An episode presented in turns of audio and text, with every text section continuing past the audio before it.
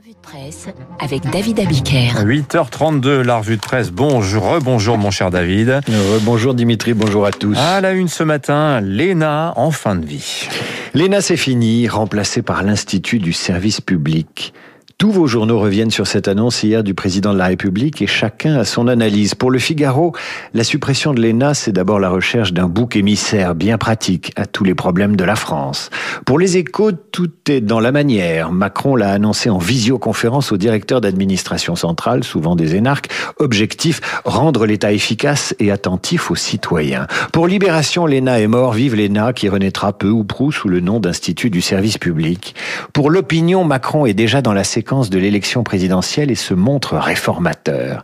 L'ENA, symbole du pouvoir centralisé, lointain, jacobin, bureaucratique, loin du terrain, au fait que s'est-il passé hier? Le jour où Macron annonce la suppression de l'ENA, l'opposition a fait voter par surprise un texte sur la protection des langues régionales. Un jour historique pour le breton, titre le Télégramme, un vote historique des députés pour les langues régionales, titre Ouest France. Et que lit-on dans Ouest France?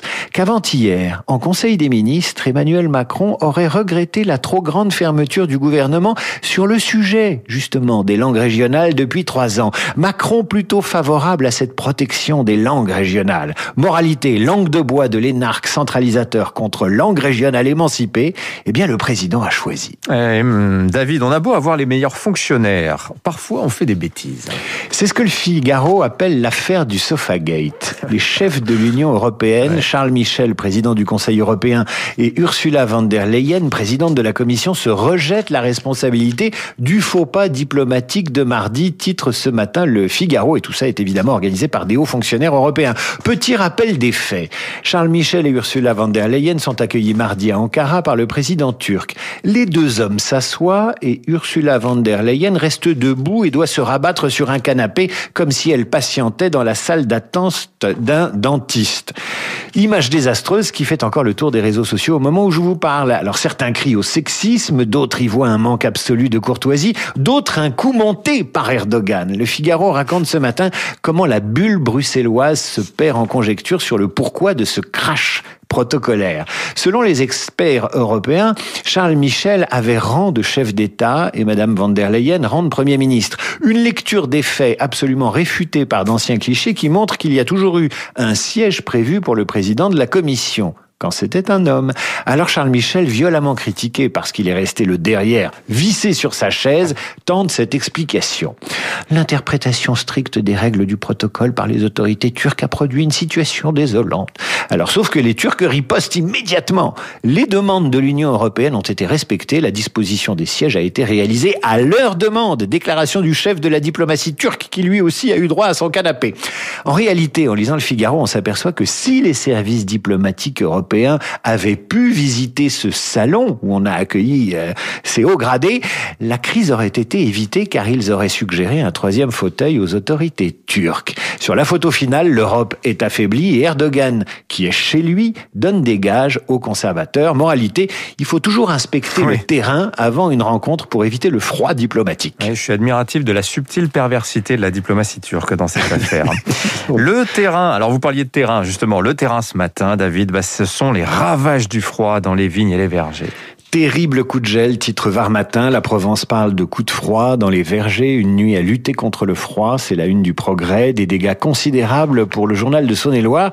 Les vignerons trinquent encore. C'est la une de la Dordogne libre. Sur Instagram, exemple, Caroline Technay, qui est vigneronne dans le Bordelais, les traits tirés par une nuit sans sommeil, a posté hier un selfie devant ses vignes qu'elle a protégé du gel toute la nuit en allumant des flambeaux. Vous en verrez d'autres de ces photos surréalistes sur les comptes Instagram des exploitations des domaines et des châteaux où les exploitants agricoles font tout ce qu'ils peuvent pour combattre les méfaits du froid sur les bourgeons fragiles. Le point évoque une nouvelle catastrophe pour la viticulture, tandis que le bien public en Bourgogne évoque ces hélicoptères, ces bougies dans les vignes, publiant les images spectaculaires de la bataille contre le gel au clos de Vougeot. Solidarité donc de la presse avec ceux qui défendent sur le terrain le fruit de leur travail. Alors lui incarne à la fois la terre de Vendée, l'élu de terrain, la souveraineté contre l'Europe, mais comme il est malin, il a su faire oublier qu'il était énarque. Eh oui, Philippe Devilliers qui était fait la couverture du point cette semaine. Toujours aussi en verve et en plume, le vicomte et le point publie les bonnes feuilles de son nouveau livre Le jour d'après. Alors je vous passe les formules apocalyptiques sur le déclin français et les élites déconnectées et je vous recommande simplement le récit d'un dîner euh, à l'Élysée avec les époux Macron.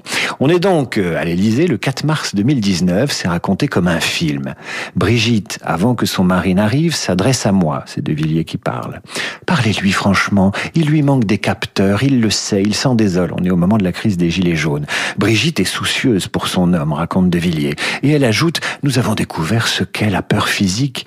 Et Brigitte de raconter que le 24 novembre 2018, à la lanterne, à Versailles, des Gilets jaunes ont voulu ramener le petit Mitron. Le petit Mitron, surnom donné au jeune président. Là-dessus, Macron arrive. On sert d'énormes pinces de crabe et De Villiers joue la métaphore.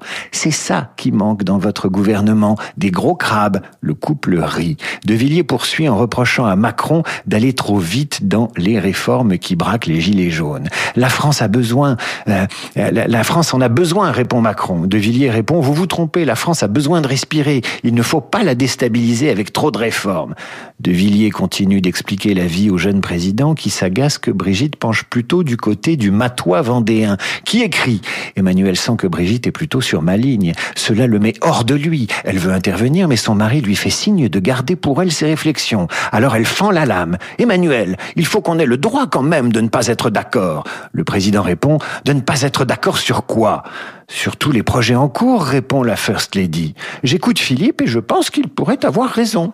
Et là, toujours dans le point, toujours le livre de De Villiers, Brigitte se tourne vers moi et me dit, vous savez Philippe, moi je viens d'une famille où on n'aime pas trop bousculer l'esprit public, la quiétude provinciale. Je sens bien ce que vous voulez dire.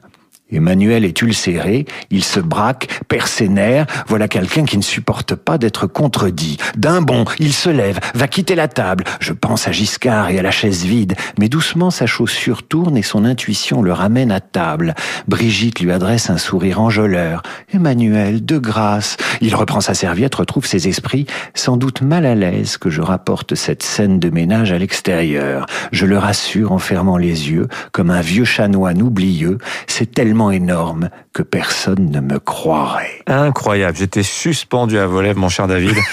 Scène rapportée par Philippe Devilliers donc euh, lors de ce dîner orageux à l'Elysée un soir de mars 2019. Euh, d'ailleurs ce soir, David à 18h, vous parlez cuisine dans Demander le programme. Oui, ça paraît surprenant mais en fait on va diffuser une partie du répertoire classique qui est dédié aux arts de la table. il y a beaucoup de musique de table dans, dans la musique classique et donc pendant qu'on les diffusera, je demanderai à nos auditeurs de nous envoyer sur radioclassique.fr ou, ou hmm. euh, via l'appli de nous raconter ce qu'ils préparent à dîner ou pour ce week-end. Excellente idée. Tiens, vous finissiez en musique ces trois dernière semaine. Vous n'avez rien cette semaine. Moi, j'ai quelque chose pour vous rapidement.